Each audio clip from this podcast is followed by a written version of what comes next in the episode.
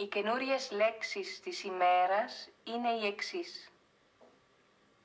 Θάλασσα. Αυτοκινητόδρομος. Εκδρομή. Carabina. Bueno, hola Internet, yo soy Poncho Paradela y otra vez estoy con Alejandro Carrillo como siempre. Y hoy vamos a hablar sobre dos películas. Una es Canino o Tuk Tut y la otra es The Lighthouse o El Faro. Y ambas tienen en común eh, un tema que creo que todos podemos eh, estar, eh, vernos a nosotros mismos, sobre todo por lo que ha pasado en los últimos año y medio, que es el aislamiento, y cómo nos ha afectado en diferentes maneras el estar en la situación en la que está el planeta ahora mismo. yo creo que lo tratan de dos maneras diferentes. Una es una. Un, bueno, vamos a entrar un poco más en detalle después, pero un tipo como bastante, digamos, no, no muy buena persona que somete a un aislamiento a base de mentiras a su familia, a sus hijos sobre todo. Y la otra es, eh, por cuestión de trabajo, dos personas que se ven sometidos a, a vivir en el culo del mundo solos y se les va un poquito la cabeza.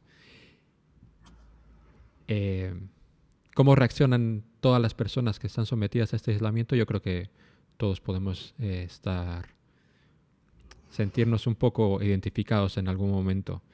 Eh, pero bueno, antes que nada, Alejandro, ¿cómo estás? Bien, bien, este, acá listo para hablar de estas, de estas pelis. Eh, que me, gusta siempre empezar así con, tu interpretación de, en qué, de en qué se relacionan, porque yo no había pensado en eso y pues creo que sí es bastante obvio, ¿no? Este, no había pensado que se relacionaban en eso, pero sí ciertamente las dos, pues en las dos hay, hay aislamiento, ¿no? Y de algún modo lo hemos experimentado en estas épocas de pandemia.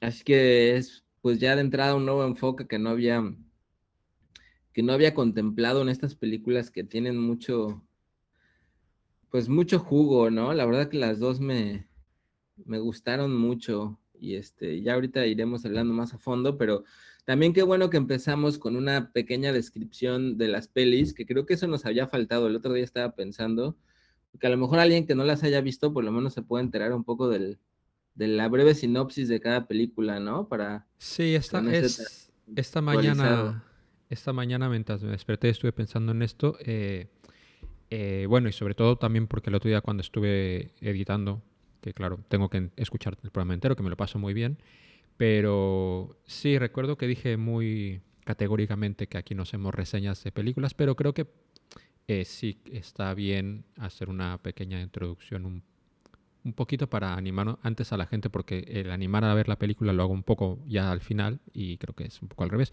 Así que tienes razón. Eh, eh, no sé, eh, haz una pequeña introducción. Pues me echo una.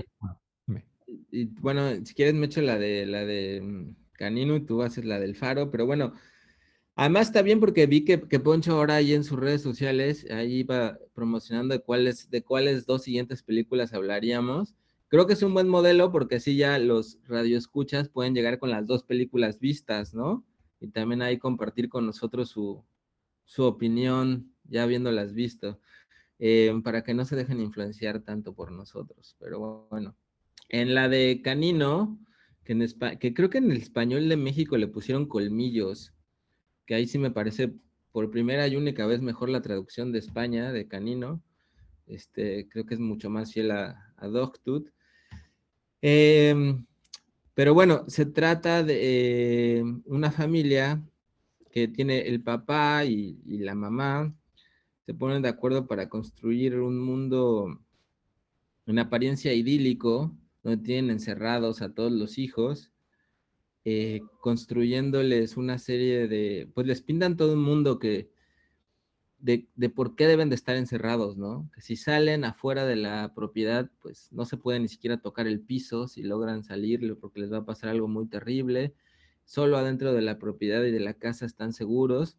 y afuera, y a veces dentro de la propiedad has hecho un animal terrible, sanguinario, el más peligroso de todos, que es el gato. Poncho se sentiría identificado con, con eso, de, los gatos. ¿Puedo hacer un pequeño paréntesis aquí antes de que se me olvide? Este fin de semana, que es el que vi las, las dos películas, ya había visto las dos películas, pero las volví a ver, ah, había dos escenas que había olvidado completamente, sobre todo la de Canino, en la que le pasa a algún gato. Y tú, bueno, creo que es bastante universal mi, mi amor hacia los felinos. Y me dejó en shock. Pero es que no solo eso, en, en The Lighthouse también hay una escena de violencia muy explícita ante un animal. Y esa misma mañana eh, empecé a ver eh, la segunda temporada de una de mis series favoritas del año pasado, que es Ted Lasso. Y la puta serie empieza directamente eh, asesinando un perro de un balonazo. Entonces, eh, pasé un fin de semana muy conmocionado por animalitos maltratados. Pero bueno, Además que este, Yorgos Lántimos ya nos tiene acostumbrados, pues acabamos de ver Langosta eh, también y pues ahí también sale un perro destripado que matan a patadas, ¿no? Y en esta pues el gato, entonces algo tiene contra los animales domésticos. Este, Pero bueno, sí, entonces los niños crecen encerrados en esta casa, donde además también les cuentan una serie de, pues, pues les trastocan un montón de, de, conceptos, ¿no? Hay palabras que para ellos significan otra cosa. Cada vez que los niños llegan a descubrir palabras que, bueno, ya no son niños, son jóvenes de veintitantos años, llegan a descubrir palabras este, que a los papás les parecen inapropiadas, pues les dan una versión distinta de lo que significa la palabra, ¿no? Como cuando la hija le dice que, mamá, ¿qué es coño? La dice, ah, bueno, coño es un tipo de lámpara que se enciende para iluminar cosas. Ejemplo, este, hay que encender el coño. Entonces, así los tienen a estos niños, donde además les han inventado que solo podrán salir de la casa cuando estén listos. ¿Y cuándo es cuando van a estar listos? Cuando les salga justamente el canino, ¿no? Que es este colmillo, el molar, el, el dog tooth, cuando les salga, que, es también el colmillo, cuando, les cuando se les caiga, perdón, ese, ese colmillo significará que ya están listos para, para poder salir a la calle. Y bueno, eh, hay, una, hay una cosa que me parece eh, gracioso de lo del colmillo, porque, eh, bueno, esto para la gente que no sea mexicana, que nos escucha, que son unos cuantos. en México el colmillo tiene una connotación muy, Mm, muy específica. Echarle colmillo es como... ¿Cómo lo describirías? Como... Sí, es como malicia. Es como cuando te sale tener colmillos o echarle colmillo a algo, es hacerlo como con malicia, ¿no? Como sin inocencia, como que te falta colmillo, eres muy inocente. sí, con malicia, pero también puede ser como con trampa, con audacia no sé, yo creo que vive entre, entre, entre, entre, entre, esas tres definiciones vive, ¿no? Entre la audacia, la trampa y la malicia. Es como sacar provecho, como echar la imaginación para salir de una situación adversa. Ciertamente. Pero, pero, pero tiene que ver con, creo que eso es importante, creo que tiene que ver justamente con la, con la no inocencia, porque cuando eres muy inocente eh, te falta colmillo. Exactamente, sí. Bueno, de hecho, un personaje, a eso lo recordarán la gente de nuestra, de nuestra edad, que ahora, claro, nos has delatado un poco porque al decirle niños a unos chicos de veintitantos años, pues ya denota que ya estamos ya, ya más cerca del final que del principio, amigo mío. Pero... Es cierto. Eh, el, término este de colmillo me acuerdo que se popularizó mucho por, por, un personaje que retransmitía las Olimpiadas, los Juegos Olímpicos que se están sucediendo ahora mismo, que es Ponchito, mira, el personaje de, este hombre, no me acuerdo cómo se llama. el, sí, Wiri Wiri. Sí, Andrés Bustamante. Andrés Bustamante, Pero bueno, nos estamos desviando mucho. Bueno. Episodios de fútbol colmillo, ¿no? Exactamente. Eh, bueno, ya has introducido bastante bien Canino. Y por su parte, El Faro es una película que se sitúa en, a finales del siglo XIX. Eh, y en el que William Dafoe y Robert Pattinson eh, tienen que estar cuidando durante cuatro semanas. Cuatro semanas. Cuatro semanas están destinados a cuatro semanas a, vigilar un faro que está en el culo del mundo directamente. Y eh, bueno, al final ocurre que pierden la percepción del tiempo. Pasan en realidad más de cuatro semanas porque hay una gran tormenta, aunque puede que haya sido así, puede que no haya sido así. Pero a ambos personajes sobre todo Robert Pattinson, se les empieza a ir un poco la cabeza y bueno, todo está ya al final de una manera que, bueno, muy explícita y divertida eh, para mí. Sí, sí. Y, pero bueno, ¿con qué? A, a, cuál quieres que le echemos el diente primero? No, pues este, la que quieras. Me interesa, mucho, me interesa mucho tu opinión sobre El Faro porque, eh, amigo mío, creo que te conozco un poco y esta es una película que en el momento que la vi dije, esta película me hubiera, me hubiera gustado mucho haberla visto eh, contigo porque creo que está, eh, al menos en, en, el Alejandro Carrillo de hace 20 años, en el Cuco Gutiérrez, creo que está, está en su está en, el tipo de cosas que, que le hubieran gustado mucho. Así que, ¿qué te ha parecido? Bueno, pues, pues sí, sí, me, me, gustó mucho. Además fue, este, la vi hace un par de días que de hecho me estaba sintiendo algo, algo enfermo, porque ahora que ando de vacaciones he comido como un, un cerdo y este, estaba bastante recargado del estómago, acababa de vomitar, sentía que me estaba dando fiebre, este, no me ha dado fiebre en mucho tiempo y ahora en épocas del COVID nada más este, esa sensación de que te pueda dar fiebre ya te empiezas a alucinar muchas cosas. Entonces estaba en ese estado y, no podía dormir, que me sentía mal, entonces la vi como a las, como de 2 a 4 de la mañana la película. Y pues fue, fue un viaje, porque además después de acabarla de ver, seguía como tratando de dormir, pero solo soñaba como, como con unas cosas en esa película, imágenes vagas, como que estaba atrapado en el mar. Fue una sensación así de que ya me quería sacudir las imágenes de esa película. Y creo que, que sí, o sea, que me pareció como una película de pesadilla. Em, muy relacionada con eso, ¿no? Con el mar y con los sueños y con las pesadillas. Creo que creo que es una película que está mm, dentro de esa... Mm, es una película que, se te va como, como agua entre los dedos. Siento que la quieres atrapar, tratar de asir algún significado, alguna metáfora concreta y se te escurre, ¿no? Como que no se deja, no se deja atrapar y definir, y definir fácilmente. Tiene justamente esta cualidad de las, de las pesadillas, este ritmo, este tiempo.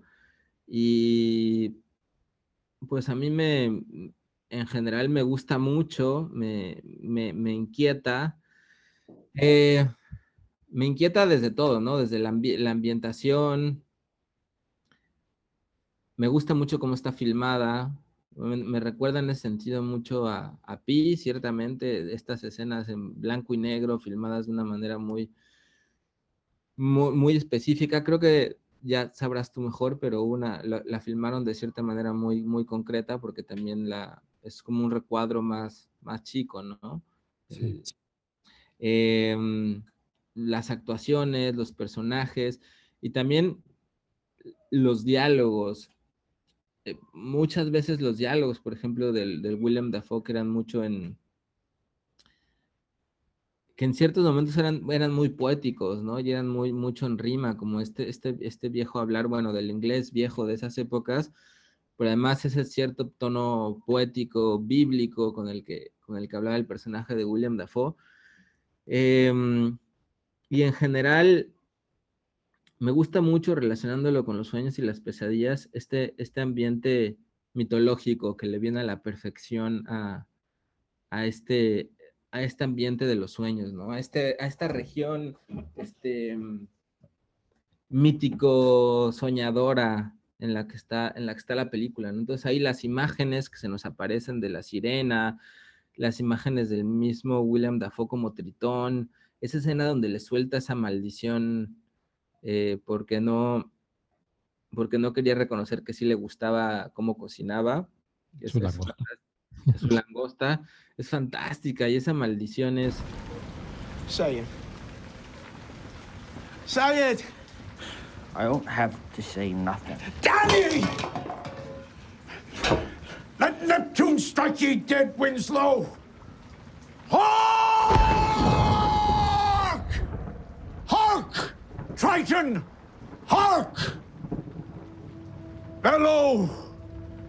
Bid our father, the Sea King, rise from the depths full foul in his fury. Black waves teeming with salt foam to smother this young mouth with pungent slime, to choke ye, engorging your organs till ye turn blue and bloated with bilge and brine and can scream no more. Only when he, crowned in cockle shells, with slithering tentacled tail and steaming beard, take up his fell befinned arm his coral tine trident screeches banshee-like in the tempest and plunges right through your gullet, bursting ye, a bulging bladder no more but a blasted bloody film now, a nothing for the harpies and the souls of dead sailors to pick and claw and feed upon, only to be lapped up and swallowed by the infinite waters of the dread Emperor himself. Forgotten to any man, to any time, forgotten to any god or devil forgotten even to the sea. For any stuff or part of Winslow, even any scantling of your soul, is Winslow no more, but is now itself the sea.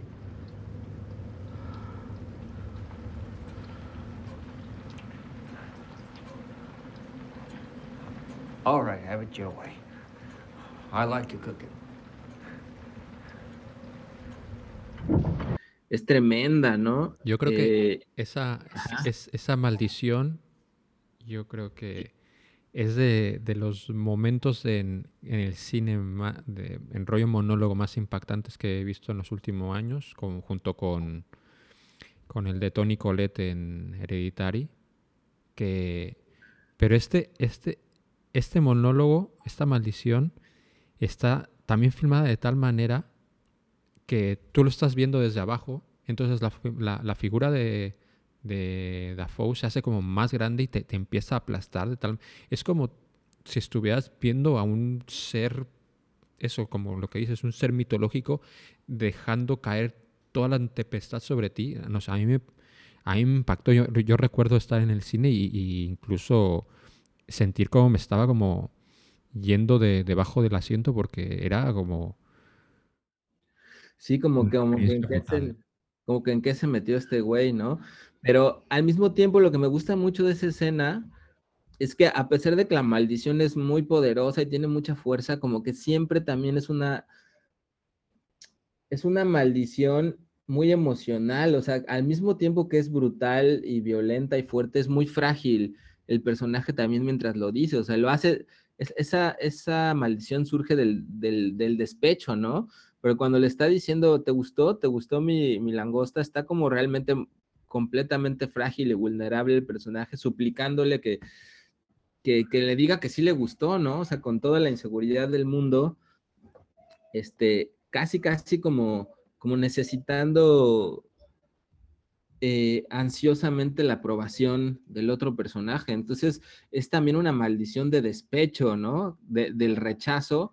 Entonces, el personaje sigue estando muy frágil, pero a la vez muy fuerte. Entonces, me, gusta mucho esa escena. Y, creo que es lo que me gusta mucho de esta película, que está siempre en ese tono, ¿no? Como que por eso digo que no la puedes asir. Este personaje del Dafoe está entre la fragilidad, la propia locura también, pero a la vez entre la perversidad y a la vez entre la fortaleza.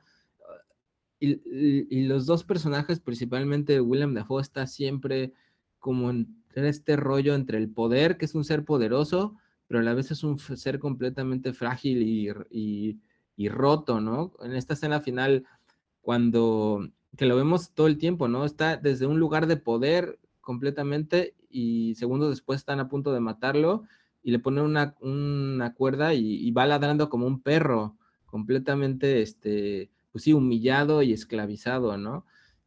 Y segundos antes habíamos visto al, al Pattison a punto de, eh, pues también como reclamándole todo y luego se hinca y le suplica, por favor, dime hay en el faro, ¿no? Entonces están como en este cambio de, de relaciones de poder todo el tiempo en la película. Em, y me parece que, eso es muy interesante porque e, es, la lectura que yo alcancé a encontrar, no sé cómo lo veas, pero para mí esa relación, ese cambio en las relaciones de poder y esas relaciones tan extrañas que tenían, pues tienen que ver para mí con la relación entre los dioses y los hombres, ¿no? De cómo los hombres, los dioses necesitan a los hombres para existir y para seguir, seguir subsistiendo, ¿no? Cómo necesitan su aprobación y su adoración, decir que nos gustó su langosta, ¿no? Que, nos cocinan, que, que, nos gustó el alimento que nos dan, porque sin esa aprobación no somos nada, pero al mismo tiempo nos mantienen, este, o intentan mantenernos alejados de, la fuente de poder, de, la revelación, de, lo que son ellos mismos, ¿no? Y mantenernos alejados y aparte. Por eso creo que estas... O sea, no, quisiera decir que entendí la película porque me he sentido mucho más libre ahora en mi vida cuando, cuando no creo necesitar entender una película y solamente este, imaginarme que entiendo algunas cosas, o simplemente que despiertan ciertas cosas. No sé si la película signifique eso, yo creo que puede significar muchas cosas, y esa es su, mayor ventaja, pero, pero esta escena final, justamente cuando Robert Pattinson al fin logra entrar al faro, y el faro lo, pues lo fulmina, lo consume, que es algo que ya habíamos hablado también en el podcast, ¿no? Es de alguna manera ver al Dios en carne viva, ¿no? el Zeus que se revela sin ninguna, sin ninguna mm, contención, sin ninguna forma humana, lo divino se revela a él y lo termina destruyendo. Y al final, pues el personaje termina igual que, que Prometeo, ¿no? Que fue condenado por robar el fuego de los dioses y fue condenado a estar amarrado en una roca y que cada tarde viniera un, un águila o un cuervo a devorarle el hígado, que al día siguiente volvía a crecer y lo volvía a devorar eternamente, ¿no? Entonces es el hombre que intenta robar el fuego, el conocimiento, la luz de los dioses y al final es condenado por, es condenado por ello a sufrir, a sufrir eternamente. Entonces, eh, todo este rollo mitológico me, fascinó, el, diálogo final que se echa al... Sí, sí. También es un poco también lo que decías en el podcast anterior, creo que decías esto, de que si no estás preparado para ver eh, a Dios o o a uno mismo, ¿no? A uno mismo, pues no, no, lo puede soportar. Y es que realmente lo que le pasa a él es que no puede soportar lo que. la situación. Claro, porque además se lo dice, volví a, volví a ver ahorita, este, antes de empezar el podcast, la, la escena donde William Dafoe está, cuando lo está, está enterrando vivo, y todo eso que le, que le dice, porque la primera vez que lo, que lo vi, por más que le ponía atención, no entendía qué es lo que estaba diciendo, y ahora le dice eso, ¿no? Le dice, todos mis ayudantes han querido ver el faro. Y dice, pero, pero las formas prometeicas, proteicas del faro impiden, este, al, que llega ahí le dan solamente, algunos de los que llegan ahí les dan solamente pesadillas, error, terror que los, que los calcinan, ¿no? Que los aniquilan. Pero algunos otros los llevan a la, al, a la unidad, a la paz, al más allá, a ese lugar sin tiempo, ¿no? O sea, a lo divino, a Dios. Entonces, de alguna manera, él también era el guardián, aunque no lo pareciera, porque él sí podía relacionarse con lo divino. ¿No? Tal vez era un puente, un daimon que conectaba con lo divino, porque él no lo quemaba el faro, ¿no? Él sí podía estar ahí en el faro. Y quizás por eso lo resguardaba, porque los hombres no estaban listos para, para verlo como, como, como, como se demostró, ¿no? Que no, no pudo soportar la belleza y el horror de la, de la divinidad. Otra de las de las ideas que me pareció me pareció fascinante de que introduce la, la película que en su momento, claro, es una película de 2019 que para, para dejar esto un poco dicho aquí, que 2019 seguramente es el mejor año del cine desde 1982. Yo ahí lo dejo. Mm. Em, que es que, eh, que el, aburrimiento, el aburrimiento envilece.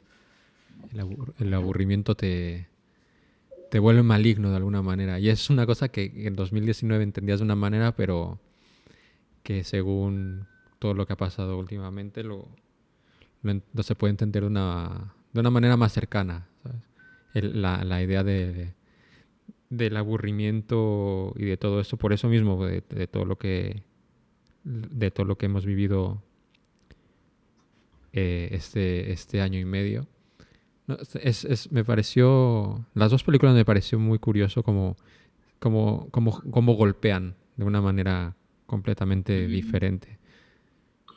Sí, que eso, eso que dice el aburrimiento es, es interesante porque quizás más que envilecer, el, aburrimiento y el aislamiento te empujan a, que te enfrentes a algo que te es necesario enfrentarte, ¿no? A que, a que puedas dejar de distraerte en lo que tienes que ver, ¿no? A, lo que te tienes que relacionar contigo mismo, que también es lo que hemos vivido, ¿no? Que que de alguna manera todos los distractores externos, hubo un momento en la pandemia que ni fútbol había para hacernos pendejos viéndolo, ¿no? Este, un par de meses que no había nada, ni había deportes, ni, ni tantas este, drogas, distractores que nos metemos todos los días, ¿no? Entonces era como, como que estar empujados, haciéndonos presión para, para ver cosas que, no, que necesitamos ver, y de alguna manera pasa lo mismo con, con, estos dos, con estas dos películas, ¿no? Porque pues los niños finalmente tienen que, pues tienen que quebrarse después de tanta presión, ¿no? Algo, algo los impulsa a, sobrepasar los límites impuestos por los padres y por ellos mismos y, pues aquí también, ¿no? Algo, la misma locura generada por el encierro hace que, que, que Pattison pues desafíe sus propios límites y quiera subir a buscar, a buscar la luz, ¿no? Bueno, pues, eh, luego ya hablando más específicamente de los personajes, eh, una cosa que, que se entiende ya una vez avanzado la, el film primero tú piensas en Robert Pattinson de una manera muy específica. Yo creo que también el casting está hecho también de esa manera específica para porque tú lo veas de la misma manera un poco como lo ve William Dafoe, que incluso al principio le dice qué haces aquí trabajando si tú eres eh, un niño bonito de buen ver y tal. O no tiene sentido que quieras ser un farero. Tiene que estás escondiendo algo, de que estás escapando. Y a lo largo del, del film, después ya te queda claro que que el tío en realidad está escapando porque se ha cargado a alguien. Eh, entonces, eh, ¿hasta qué punto crees que... ¿Qué crees que es el detonante que, lo termina quebrando a él? ¿El aburrimiento, el aislamiento, el que, el que, el, el que Dafoe aprieta demasiado? Porque él lo va apretando constantemente durante la película lo, aprieta, pero luego lo... Un poco como lo que decías con lo de la maldición, lo, va sobre él, pero luego al mismo tiempo después baja un poco la intensidad y, lo trata como de, ir llevando y ayudando, porque al final él como se toma el, rollo este de que necesita como ir guiando a la persona. Pero luego al mismo tiempo eh, eh, lo va a poner hasta el culo de, eh, con vete a saber el brebaje que se están metiendo. Eh, aceite, ¿no? Creo que eso del final es como aceite. Sí, pero allá, allá es cuando ya se lo cargó, o sea, ya, ya directamente ah, ya, ya te la da igual todo. Pero, pero, ¿qué, cuál crees que es el detonante de todo esto? Pues yo creo que sí, me, me, gusta eso que dices porque de nuevo pienso que es como la relación entre, entre lo divino y los hombres, ¿no? Que lo divino de alguna manera también presiona al hombre para, para llevarlo a su límite y que necesite buscarlo, ¿no? Como que el Dios lleva al límite al hombre a través de pruebas, de mostrarlo a sí mismo, de encerrarlo, de presionarlo, para que ansíe buscarlo, pero a la vez esa búsqueda lo va a quemar y lo va a destruir, ¿no? Entonces es como un círculo vicioso, es como una relación de estas, ¿cómo le llaman? De estas relaciones este, dependientes, dañinas, no, sé qué rollo. Tóxicas. de algún modo, la relación entre los dioses y los hombres, ¿no? Porque te presionan para que los busques, porque te necesitan, pero la búsqueda también, si no estás preparado, te destruye y te aniquila, porque lo que dices es cierto, o sea, el alcohol es como el principio de la invitación, ¿no? De alguna manera también es como si William Dafoe, este tritón, también fuera fuera Satanás, ¿no? Que lo está tentando con, con el alcohol, con, con, que, con que contacte con lo oscuro y a la vez se hace el inocente como que él no lo lleva ahí y de algún modo pues sí lo está presionando y volviendo loco y son una serie de cosas lo que hace que todo que todo detone, ¿no? Incluso esta escena donde están allá abrazados y, y de pronto están a punto de, de dar su beso y terminan, y terminan peleándose, ¿no? Entonces son, está, está soportando demasiadas cosas para impulsarlo a que busque el faro, pero para la vez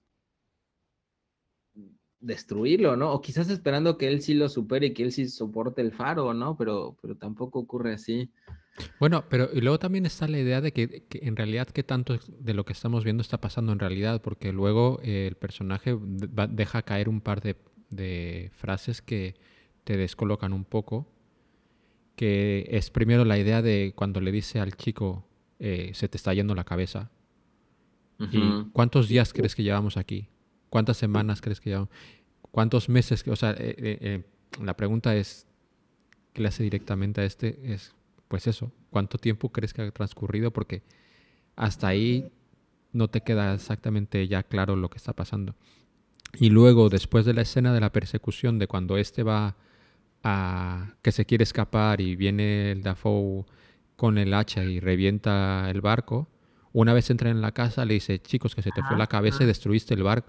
Entonces, es, ese tipo de cosas no sé por qué me, me, me, me fascinan, me, ponen en un, en un, momento de excitación de, de, que está pasando algo muy, muy raro y, y esto me excita un montón. Pero está chido eso porque ¿Crees que esto pasó o solamente estaba jugando con él, todavía empujándolo más? Creo que no se sabe, ¿no? Creo que también estos son los aciertos de la peli, o sea, o sea, sí puedes dudar y decir, bueno, a lo mejor esto no está pasando o este güey lo está tratando de enloquecer todavía más, o sea, es una cosa muy, pues muy relativa, muy, no, se sabe, ¿no? Creo que ese es el acierto, no podemos saber. Tampoco todas estas otras cosas que pasan de la sirena, los tentáculos que ve, o sea, aparentemente sí los ve y no los sueña, pero tampoco puede saber si es solamente una visión, o sea, si está ocurriendo dentro de él, en lo imaginario o, externamente. Creo que que no, que no defina en, en, qué área está pasando esto también lo hace muy, pues muy interesante, ¿no? Porque si no sería como la típica película sobrenatural que intenta hacer de terror y, y creo que es mucho más que eso, ¿no? Y ese es como su, su acierto. ¿Te lo harías como una película de terror? No, yo no lo había pensado así, pero vi después que la catalogaban como una película de terror. Este, buscando en internet decía, ah, catalogada como película de terror, no sé qué, y dije, ay, güey, de terror. Bueno. Y además, él, hizo el esta de la bruja, ¿no? Que, que, no me acuerdo muy bien, pero recuerdo que me gustó también cuando a mí me encantó, A mí me encantó la bruja.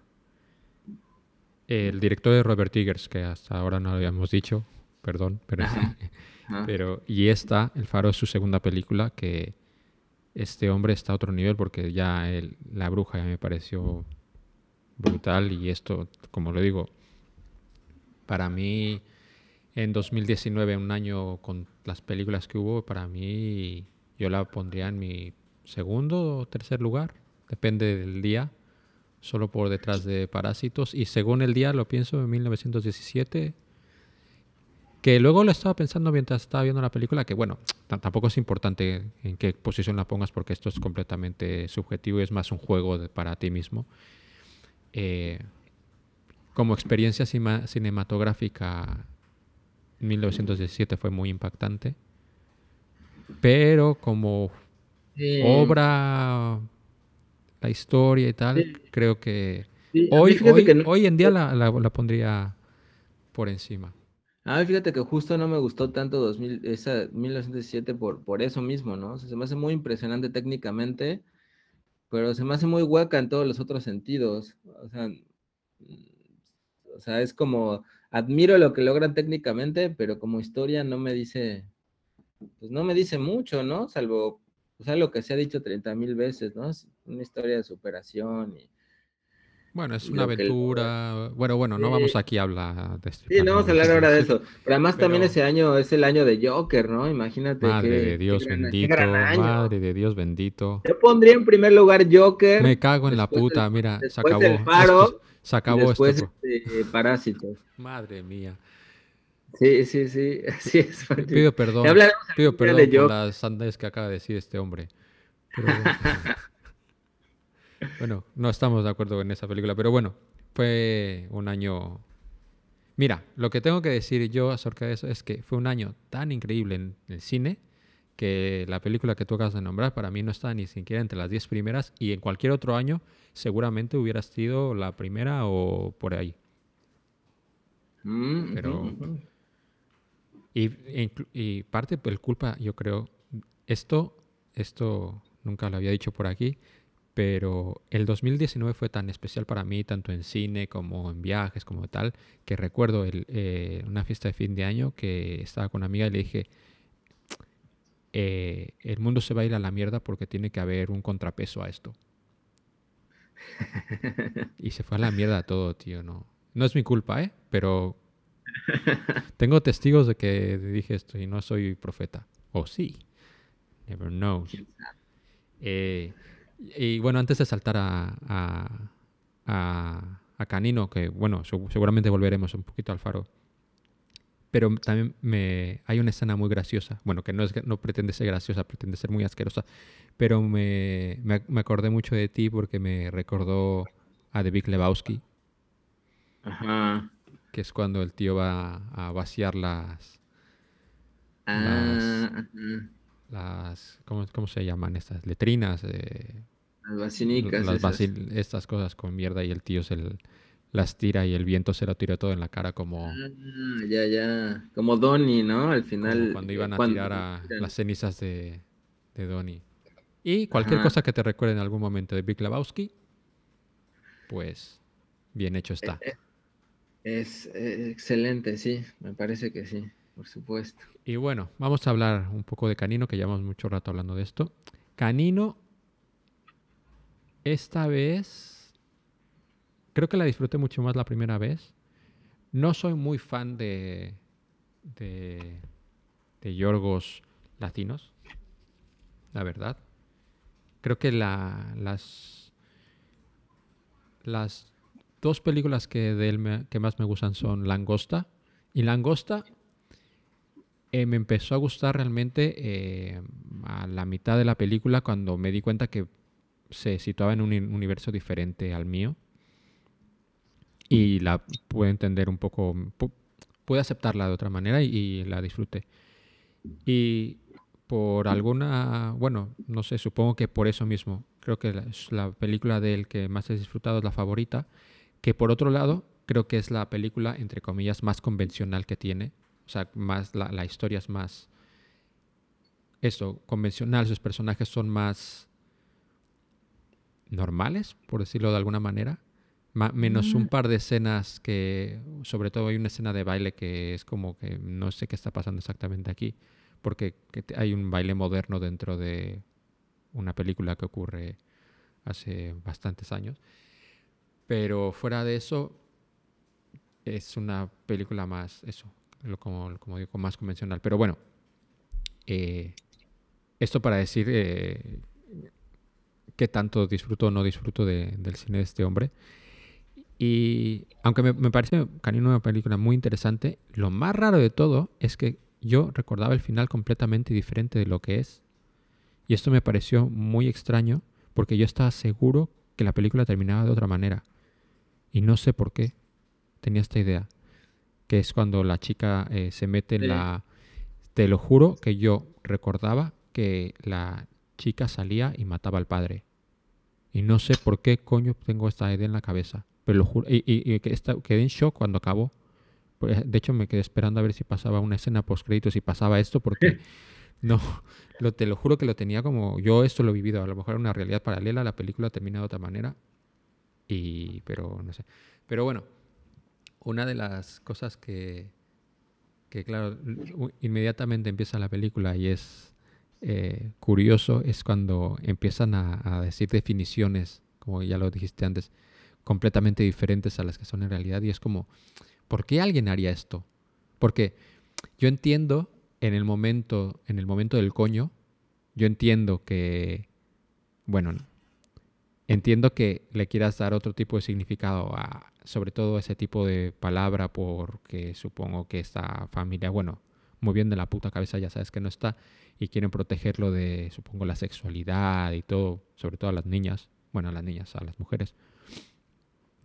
Pero al principio es muy raro porque le cambian completamente el significado a palabras que, es, que visto desde fuera son completamente inocentes o sin ningún tipo de peligro para, para el entendimiento de, del mundo real. Sí, eh, no sé, es que a mí, a mí esta película me, me, voló la cabeza, ¿no? Yo, yo sí debo de confesar que he visto tres películas de Yorgos Lántimos, justo las que hablaste, El sacrificio del ciervo, La langosta y esta, y yo sí me considero un fan from hell.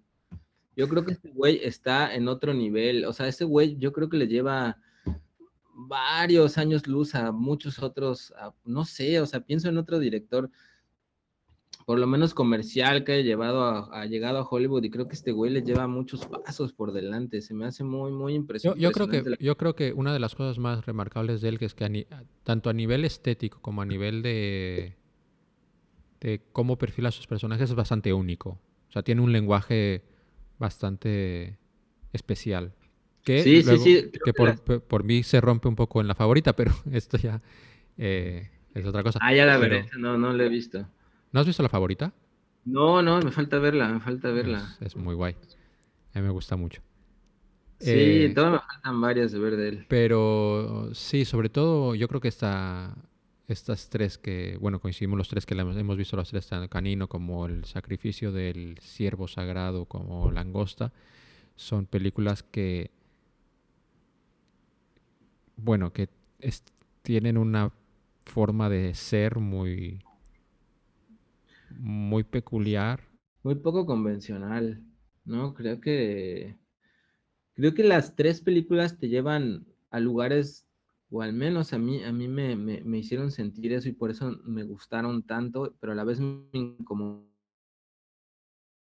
O sea, Canino me, me incomodó mucho esa película. Me, me, Además de que me... pero, pero ¿qué, te, incomoda? Porque yo, a mí lo que, esto ya habíamos hablado antes, eh, bueno, fuera de micrófonos, que a mí lo que me incomoda realmente de este hombre, que es seguramente es, a, propósito, que es eh, que sus, personajes, sobre todo en estas tres películas, eh, parecen carentes de, emoción, son como como monigotes que la vida les está pasando y reaccionan de una manera que no puedes eh, no puedes tratar de no, no, puedes encajarlo realmente como, como, como, como están reaccionando y es como muy raro creo que sí o sea los personajes los tres al menos de esta película tienen una emocionalidad muy rara muy rara que yo creo que hay muchísima gente en el mundo así, pero que no se hacen películas de ellos, ¿no? Eh, Yo creo que justamente porque es difícil a lo mejor identificarnos con ellos, es, es incómodo verlos, eh, tienen, tienen como, pues sí, en, muchos sentidos como una inteligencia emocional muy, muy poca o nula inteligencia emocional, este, son, tienen una sensibilidad muy rara, pero a mí, o sea, además de eso que sí me incomoda, eh, Canino en especial, yo creo que de momento es mi favorita de las tres, aunque Langosta me fascinó, El Ciervo Sagrado también me gustó mucho, pero Canino personalmente me, pegó mucho, o sea, me, incomodó, pero a la vez me conmovió, se me hizo tierna, pero se me hizo feroz, me hizo llorar, así, así, o sea, hubo, hace mucho que no lloraba tanto así con, una peli, ¿no? Que de tanto que me impactara. Y me incomodó mucho porque me, vi muy reflejado en ella, ¿no? Desde dos puntos de vista. Eh, para mí la peli o lo que yo encontré en este momento en esa peli es... O sea, para mí me habló mucho y por eso me incomodó tanto del, del mundo de mentira arbitrario que muy fácilmente nos podemos construir los padres para intentar, entre comillas, proteger a nuestros hijos, ¿no? Solo que esto es, como una farsa llevada al extremo absoluto, ¿no? Pero en muchos sentidos lo que hacemos los padres o lo que hacen los padres con nosotros los hijos, en muchos sentidos es muy absurdo, ¿no? Eh, en el nombre del bien y de la protección y de la razón, a veces damos o dan instrucciones, indicaciones que terminan no teniendo sentido y que son absurdas, ¿no? Por eso me, me parece interesante también esto que dices, ¿no? Le cambian el significado a la palabra coño para protegerlos de cierta cosa oscura relacionada con el sexo, pero a la vez ponen a la hermana mayor a que coja con el hermano, ¿no? Para que al final, para que lo, pues, lo satisfaga, ¿no? Entonces, yo creo que cosas así de absurdas, aunque no en ese nivel tan ridículo, hacemos los padres, porque, pues porque muchas veces no, no, no sabemos, ¿no? Entonces podemos decir, no, porque no debe ser esto, porque no es bueno, ¿no? Y, a veces ni nosotros sabemos por qué puta idea no es bueno hacerlo, sino a nosotros quizás nuestros propios padres también nos dijeron que no había que hacerlo, ¿no? Aunque si te pones a analizarlo bien y si te pones a pensarlo bien, pues no hay una razón como tal en muchas de las cosas o de las reglas que se inventaban nuestros padres, ¿no? O de las reglas que nos inventamos nosotros. Entonces, en, algunas sí habrá y sí tendrán sentido, pero si te pones a ver, estamos llenos de contradicciones en lo que intentamos educar a los niños por protegerlos mejor, por lo que sea, y aquí me parece muy doloroso porque es absurdo el nivel en el que lo hacen ellos, ¿no? Porque yo estoy seguro que el padre, pues sí, quiere proteger a su familia. Es un padre en ese sentido muy amoroso que quiere lo mejor para sus hijos y quiere que crezcan protegidos y alejados de todo el mal. Y por eso les inventa un montón de historias que se saca de la manga, ¿no? Sobre cómo es el mundo exterior, sobre por qué no deben de salir, y se ve cuando la prostituta esta que le llevan, que bueno, en realidad no es que fuera una prostituta profesional, este, va a reclamarle al final porque, pues porque abusa de una de las chavas, va a reclamarle, dice, este, ojalá tengas un hijo y, y, se junte con malas influencias como tú y le hagan daño, ¿no? Porque el papá sí le preocupa que sus hijos se junten con malas influencias, que les pase algo malo y por eso los protege de ese modo tan ridículo cuando a la vez, al mismo tiempo, en ese afán de protección y de amor, pues es el más culero y el más dañino y el que más los destruye, ¿no? Entonces, hay una, una escena muy bonita cuando le dice, este, creo que es cuando llega, no me acuerdo en qué parte, pero el papá le dice a la hija, ¿tú crees que yo sería capaz de hacerte daño? Y lo más interesante es que el papá se lo cree y lo dice con todo el corazón. Y lo más cabrón y lo más doloroso es que él es el que le hace más daño que todos en el mundo, ¿no? Bueno, porque los, los, villanos que te tienen que dar más miedo son los que, se creen que realmente que, tienen, que razón. Y ahí se parece también, ahora lo veo mucho con el faro, ¿no? Esta relación viciosa también entre padres e hijos, ¿no? Igual que entre dioses y humanos, ¿no? De, de te amo y te quiero proteger, pero a la vez todo lo que hago para protegerte termina destruyéndote. Y es una cosa muy cabrona. Yo creo que esto es así porque entiendo, viendo la película, que es porque pierden un hijo. No se sabe en qué circunstancias, pero hay un niño que, ha muerto. Y yo creo que ese es el... Yo creo, entendiendo, eh, le, te le digo que le estaba mirando así con mucha atención y es... Y, eh, la pregunta que te viene, creo que inmediatamente es como, ¿por qué está pasando esto? Eh, te va dejando como unas cuantas ideas de que no siempre fue así. La relación con su esposa no fue, no siempre ha sido de esta manera. Y luego el, eh, está el, chico este que va a hablarle al a, a, la valla y le está diciendo cosas a su hermano porque su hermano está del otro lado según él o no sé de qué idea, idea tienen de cómo se comunica con el exterior, pero yo entiendo en la película que hubo otro integrante de la familia que seguramente murió o se escapó o y por eso están eh, por eso impone este rollo de, de mentiras para, para mantener a los a los niños atrapados a los niños. Seguimos diciéndole niños pero hay que volver pues a aclarar que son. gente de más de 20 años por lo menos. Eh, físicamente por lo menos. Bueno físicamente sí no sé, a, mí me recordó muchas cosas. Me recordó, por un lado, eh, la idea esta que hablábamos antes en el faro del aburrimiento. Y esto me recordó un montón por la escena esta en la que las niñas pues no tienen nada que hacer y dicen, pues vamos a, a ver quién se despierta primero y se ponen a oler el cloroformo. Y es como, yo creo que todos, bueno, no sé, ahora voy a decir una barbaridad, pero yo creo que todos en algún momento hemos hecho cosas así de estúpidas cuando no teníamos nada que hacer, sobre todo, eh,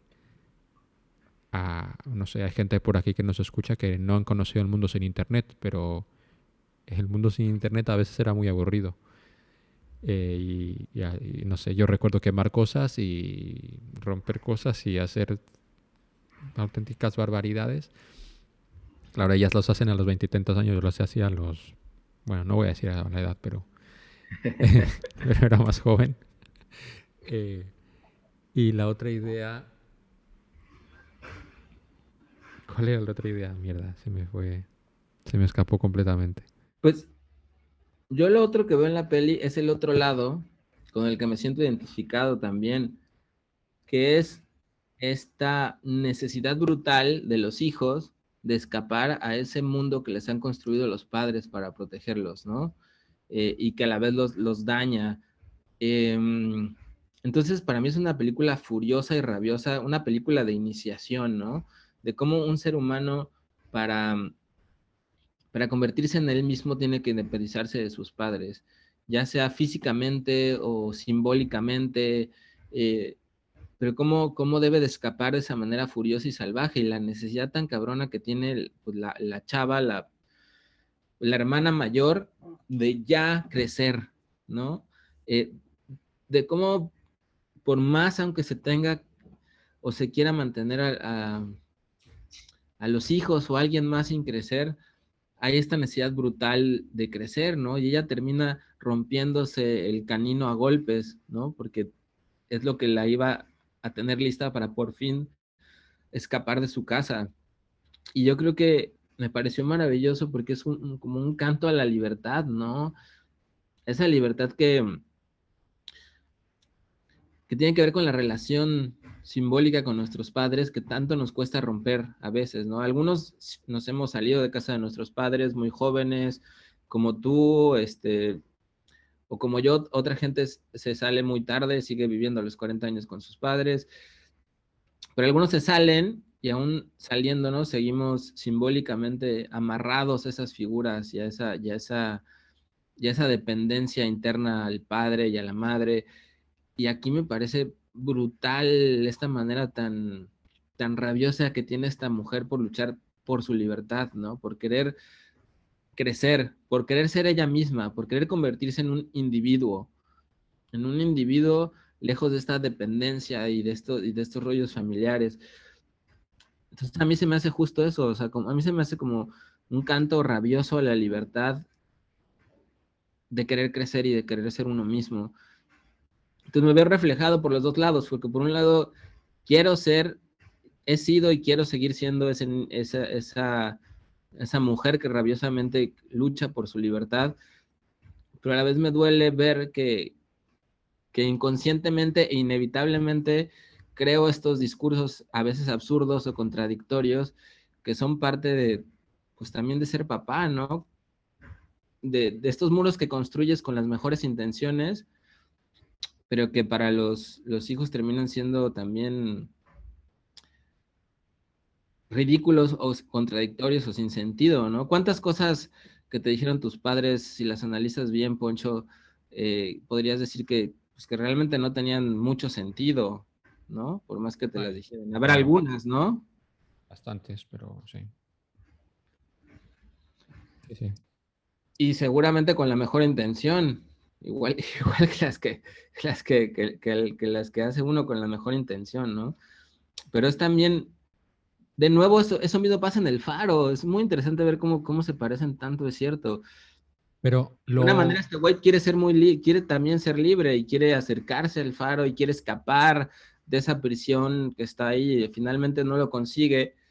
Como tampoco sabemos si lo consigue la, hija mayor en Canino, ¿no? Se ve que por lo menos lo intenta, que es su mayor objetivo, ¿no? No sabemos si, estando en la cajuela qué pasa, si se muere o si decide no salir para regresar a la casa, pero por lo menos...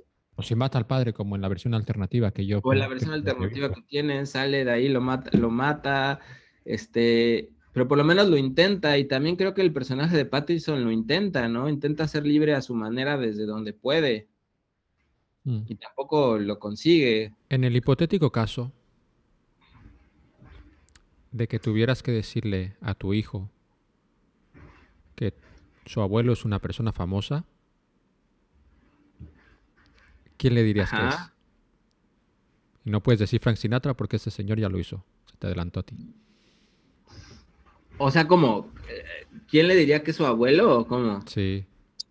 O sea, en esta película, este hombre les pone un disco de Frank Sinatra, les dice, ¿quieren, ah, escuchar, A, ¿quieren escuchar a su abuelo? O sea, el tío les ha inventado, o sea, entre, entre todas las cosas que les ha inventado, que son bastantes y podemos decir aquí algunas, el cabrón le suelta a sus hijos que su padre es Frank Sinatra. Y no solamente eso, que sí, como, claro, no, no pueden aprender otro idioma porque no les va a dejar aprender otro idioma, les va traduciendo eh, la canción como si fuera un mensaje de para que sean niños buenos y se porten bien. No, y para que no dejen la casa, ¿no? Que es lo que les traduce así, no, la casa es lo mejor, hay que estar ahí, la familia. Pero, pues yo, obviamente, les diría que Bob Dylan es su, abuelo lejano. no? Por supuesto. Ahora me siento muy tonto por no haber pensado eso. ¿Tú quién, les dirías? No sé. Michael Jordan. no sé. Pero, eh, ya, quitando la broma, eh, lo que es, lo que también me parece como curioso es que eh, normalmente, bueno, no es la única película que haya una persona que se cree, que crea un relato sobre lo que ha ocurrido en el mundo para mantener a la gente aislada, como por ejemplo, eh, ¿cómo se llama esa película de Shyamalan que es horrorosa? La primera película cuando se fue a tomar por el culo este hombre. Eh, ah, ¿The Village? No me acuerdo. Creo que era The Village. que Después de sexto sentido y el protector ese, ya todo lo que hizo después me pareció que... Sí. bueno, la visita, está, la visita está bastante bien. Ah, no, no la vi. Eso está bien.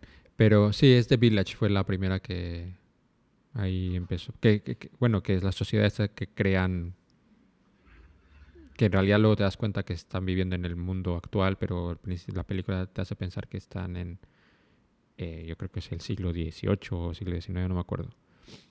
No, bueno, es, para, es, para mantenerlos protegidos. Está el show de Truman, está Cloverfield, el Cloverfield Day Cloverfield Lane. Bueno, la segunda de Cloverfield, que está, me gusta mucho. ¿eh?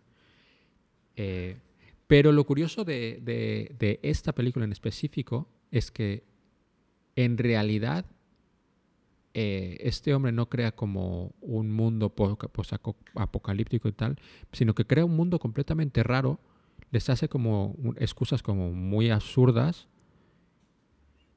y no solamente tergiversa lo que pasa afuera, sino también lo que pasa adentro. Es como es muy loco lo que hace este hombre porque se toma tantas hace tantas cosas tan raras, tan diferentes que no sé qué tan necesarias son, pero como es, como lo hablábamos hace rato, eh, cambiar el significado a palabras como súper absurdas, como lámpara o cosas así, eh, no sé, es, uno de los elementos que, hacen que es demencial todo lo que está pasando aquí, porque no, se limita a decir, mira, eh, hay ha habido un virus que ha matado a toda la humanidad y si salimos por aquí y, pisas el concreto del suelo eh, te vas a morir y tal. O sea, no llega al punto de que eh, los aviones que sobrevuelan, eh, algunos días la madre se sube a al terrado y tira un avión de juguete para decirle a los niños que el avión se ha caído y que van y que han cogido el puto avión de juguete. O sea, que, el avión que han estado viendo en el cielo es el mismo puto avión que están cogiendo en la mano.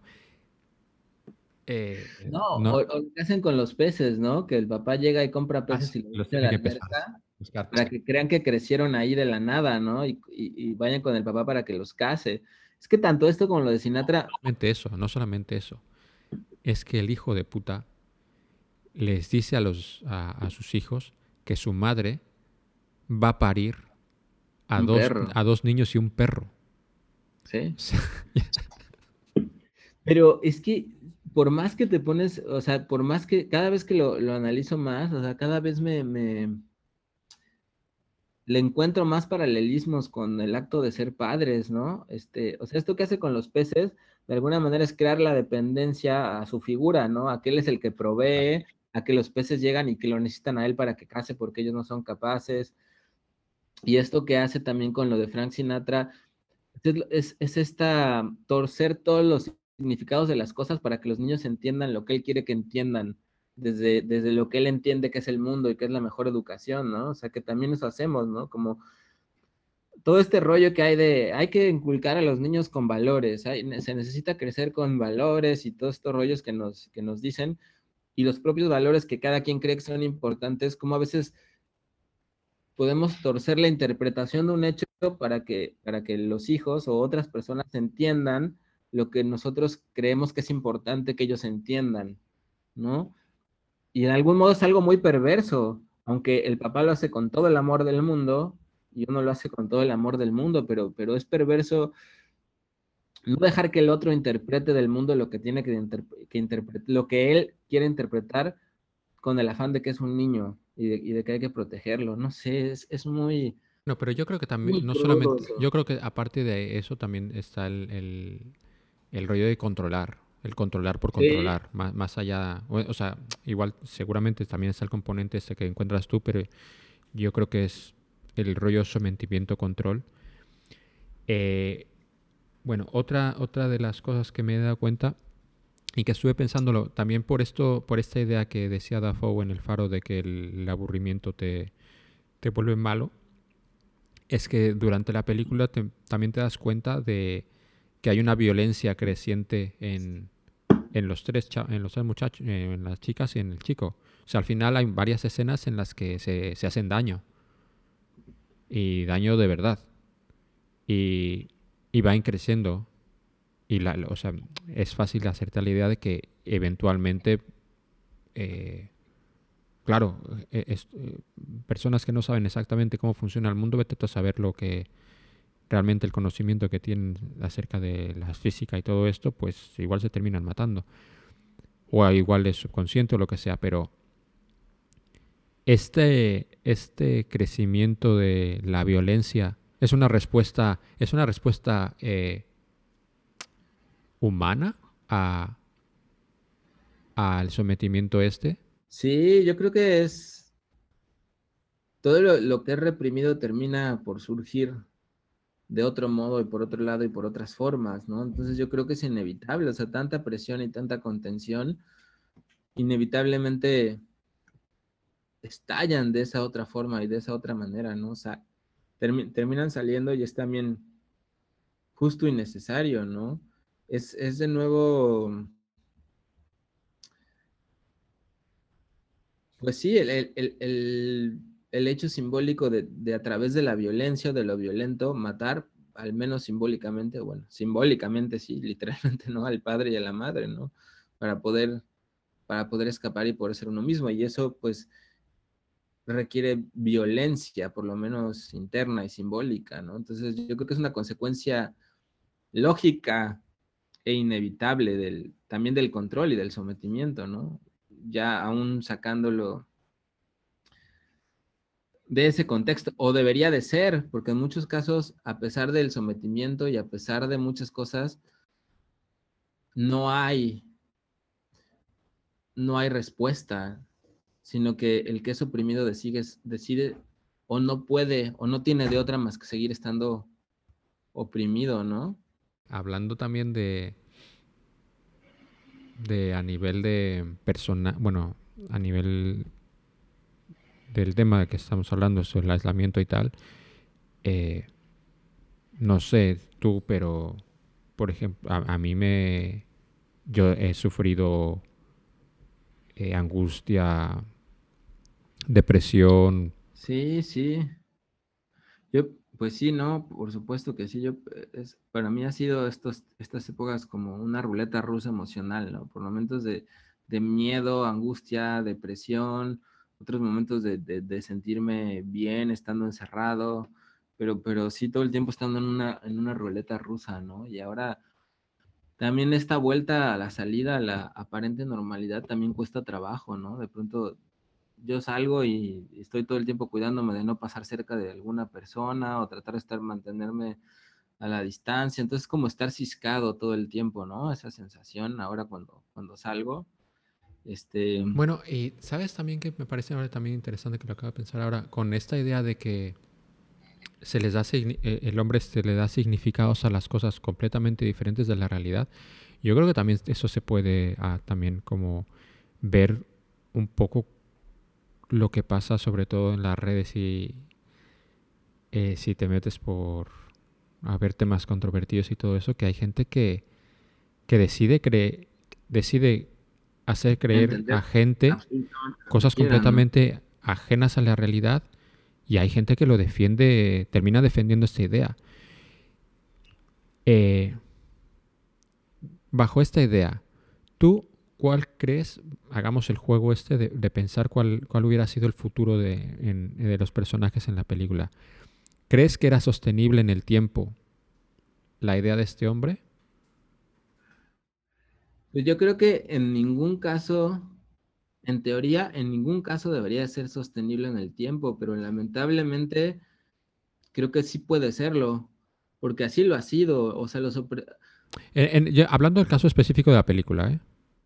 Pues yo pienso que puede ser, o sea, pienso que no es sostenible porque la hija logra escaparse y, no, y, no, y se revela de algún modo, no, no, se sostiene, pero no sabemos si los hijos quizás podrían inventarles algo y podría esto continuar así. O sea, yo creo que en teoría no sería sostenible, pero... Yo era de la idea de que no, pero mientras más lo pienso, y pienso sobre todo en el hijo, y a través del miedo, ¿no? sí. No, no, no, no, no solo el miedo, yo creo que a través del hijo, por la manera que tiene de reaccionar y de convivir con todo el sistema, porque esto eh, creo que queda bastante explícito, que si hay alguien que es de alguna manera beneficiado dentro del sistema creado por este hombre, es él. O sea, está pues como todo, eh, todo gira en torno a a, él y supongo que hay un, tipo de preparación para tal. Supongo que antes, ahora lo estaba pensando, pero creo que sí es sostenible porque él lo haría sostenible, porque aunque y esto pasa, pasa en muchas películas y en mucho, en, bueno, y en la vida misma. Aunque llega el momento de que él se dé cuenta, que, eh, seguramente pasará paulatinamente, de que está viviendo una mentira, pero al darse cuenta que la mentira de alguna manera le beneficia, se apropia el mismo de la mentira. Sí. Que no es el caso que pasaría con las chicas. Claro. No, eso no lo había pensado. Me parece también que es muy interesante lo que dices, porque también ciertamente sí, el sistema, el sistema está construido para funcionar para el hombre, ¿no? Este, y con la complicidad de la mujer, ¿no? Como, como, como ocurre en el, machismo, ¿no? O sea, con la complicidad de la esposa, que sabe que no es así, pero que decide llevarle el juego al, al marido.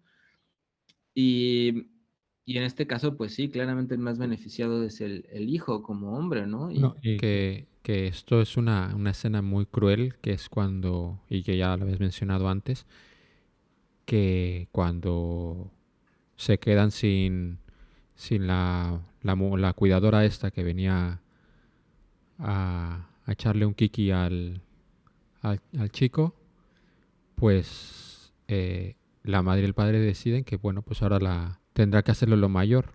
Y que luego todavía incluso es más enfermo todo toda la cosa porque no es que ellos hayan directamente escogido a una, que eso ya es terrible, sino que en la escena siguiente está, está él en la bañera con, las, con las, dos chicas a ver cuál, cuál le hace más tilín. Y es demencial. Sí, sí, cierto. O sea, toda esa otra parte que también, por supuesto, que tiene muchas resonancias con todo, con, pues, con las relaciones de género y con muchas cosas, me parece que sí, también es muy, muy inquietante y muy brutal, ¿no? Em, sí, sí, sí, es, eso está bastante, bastante jodido, y creo que también por eso quizás ella es la, ella es la que, la que logra la que logra escapar y él no, ¿no? Aunque tampoco es que la tuviera fácil el chico, ¿no? Pero logra escapar en esta otra escena que también es hermosa, o sea, dramáticamente que la película también es preciosa, ¿no? O sea, como todo culmina con ese baile que termina siendo ella sola, que es un baile de catarsis pura, este, a través del baile, que es, que es fantástico y brutal. Eh, cómo, logra pues finalmente escapar. Y bueno, en la parte estética, pues sí, las actuaciones me parecen también increíbles, este, la fotografía, o sea, creo que todo está filmado para que funcione en ese sentido, porque también los colores de la película, la fotografía son muy, son muy cálidos, está lleno de luz todo, ¿no? Como, como, como si fuera justo este mundo idílico que les quieren construir. ¿No? O sea, tú ves la película y no, no es una película que en ese sentido sea sórdida en cuanto estéticamente, ¿no? Al contrario, es una película muy luminosa, pero en el fondo, pues es todo lo contrario, ¿no? Y es...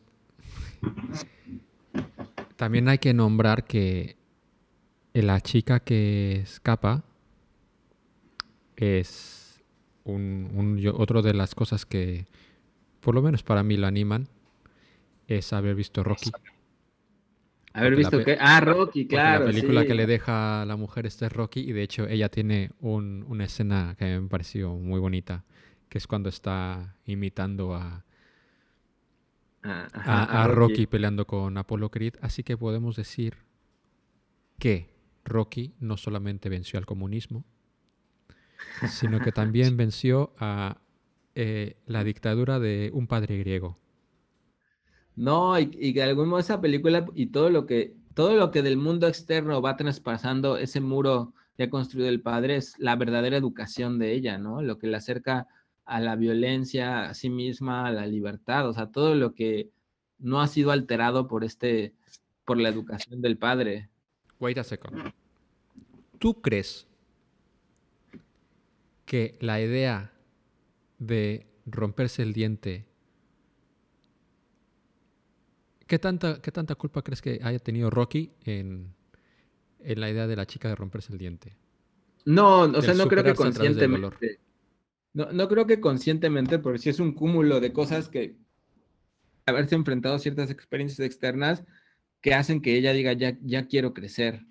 O sea, ya no puedo, necesito crecer ya, no puedo esperar a que crezca por mí misma solito llega el tiempo que se caiga, tengo que crecer ya ahorita. No sé, es, muy... Pero bueno, eh, digamos que... Es, es lo que digo muy... Espérate, espérate, espérate. Digamos, esta, esta mujer solamente ha visto una película en su vida. porque las otras películas eran películas que se filmaban entre ellos y de hecho se sabía los diálogos de las películas que se filmaban entre ellos. Eso también me pareció muy entrañable. Pero esta mujer realmente solamente vio una película en su vida, una película real, y podíamos decir que esa película le cambió la vida. ¿Sí? Si tú... Junto con otras cosas. Mm, sí, ya lo sé. Pero digamos que esa película le cambió la vida porque es así. Sí, sí. Alejandro Carrillo. Eh, si tú estuvieras en aislamiento y, necesitaras una película que te cambiara la vida de alguna manera para salir de esa situación o para escapar, ¿cuál película querrías que fuera? Y no puedes decir Rocky porque Rocky ya le pasó a esa chica. Pues yo creo que en este dependería de muchos momentos de mi vida, pero yo en este momento creo que Creo que diría Stalker, que, revisamos la vez pasada, porque además creo que es la una que le podría seguir encontrando significados y cosas entre más, entre más la viera, ¿no? Y me podría abrir también un camino hacia, la libertad adentro de mí, si, si, es que no puedo salir afuera. No sé, se me ocurre esa ahorita. ¿Tú? tú? Eh, yo. Paddington 2. Joder. No la he visto, pero vi la 1. Paddington 2 es una película maravillosa que yo le recomiendo a todo el mundo que la vea. Evidentemente que vean Paddington 1, pero Paddington 2 es una película maravillosa que algún día hablaremos de ella mm. cuando hablemos de secuelas increíbles. O de películas que nos hacen ser mejores personas. Lo que ah, pues primero. con, los niños. Pero sí, Paddington 2. Ahora mismo así, diciéndolo así, me gusta mucho Paddington 2. Pero les voy a inventar que oso en realidad es un tipo de taza con la que puedes beber y película es una, una especie de canción que se recita antes de las comidas. Así es, Ponchito. No, yo te iba a decir que, pues, no sé, creo que lo digo muy a menudo, pero bueno, es parte de mi personalidad. lo con reserva, pero, pero esta de Canino sí yo siento que sí entro en mi top 10 de todos los tiempos. Con la reserva de que digo eso muy a menudo, ¿no? Pero, pero bueno, lo he, de decir nuevamente. Eh, bueno, a mí me, gusta la película, ya está, dejémoslo así. Pero lo que sí puedo decir es que te voy a decir tres maldiciones, amenazas de tres personajes y me las coloques de primero, segundo, tercero. Mm, va. William Dafoe en El Faro. Samuel L. Jackson en Pulp Fiction. Uh-huh, uh-huh. The path of the righteous man is beset on all sides by the inequities of the selfish and the tyranny of evil men. Blessed is he who, in the name of charity and goodwill, shepherds the weak through the valley of darkness. For he is truly his brother's keeper and the finder of lost children. And I will strike down upon thee with great vengeance and furious anger those who attempt to poison and destroy my brothers. And you will know my name is the Lord when I lay my vengeance upon thee. O Homer Simpson cuando eh, se, pone se pone a estudiar español y manda a la gente al demonio diciendo Mefisto te diezme. Subiste siete kilos. Colosones petardistas con su falacia subliminal. Mefisto los diezme.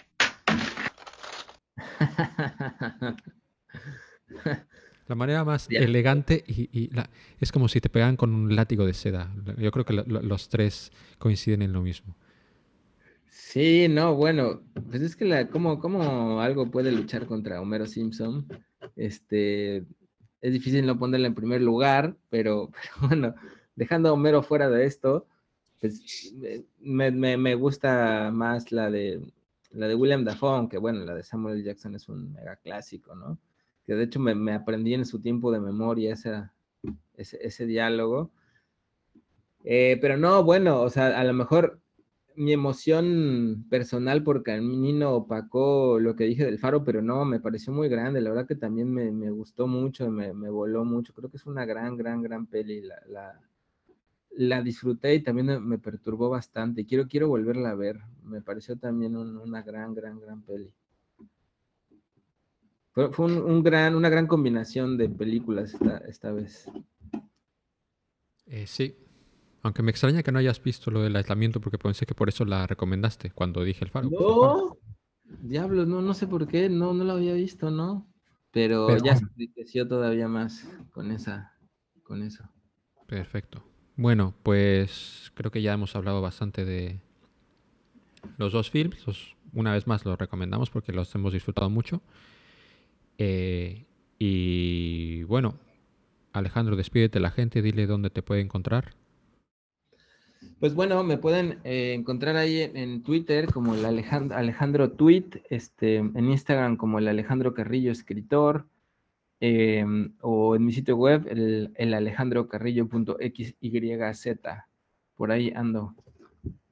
Y también recuerda a la gente dónde puede comprar tu libro, porque eres el escritor. Ah, claro, claro, pues pueden encontrar, comprar mi libro si están en México, en cualquier Gandhi o biblioteca o librería, eh, debe de estar por ahí y en, cualquier otro lado del mundo, en, internet pueden comprarlo para Kindle. Ahí está, adiós a Dylan, para que le echen un, una ojeada. Hablando de, mi abuelo Bob Dylan. Y bueno, eh, yo soy Poncho Paradela, me pueden encontrar en Twitter y en Instagram como arroba Poncho Forever y ya saben que pueden recomendarnos películas para ver. Y si nos dejan una calificación en, en las plataformas en las que nos escuchan, pues también lo vamos a agradecer. Y bueno, pues nos vemos a la siguiente. Gracias Internet y adiós.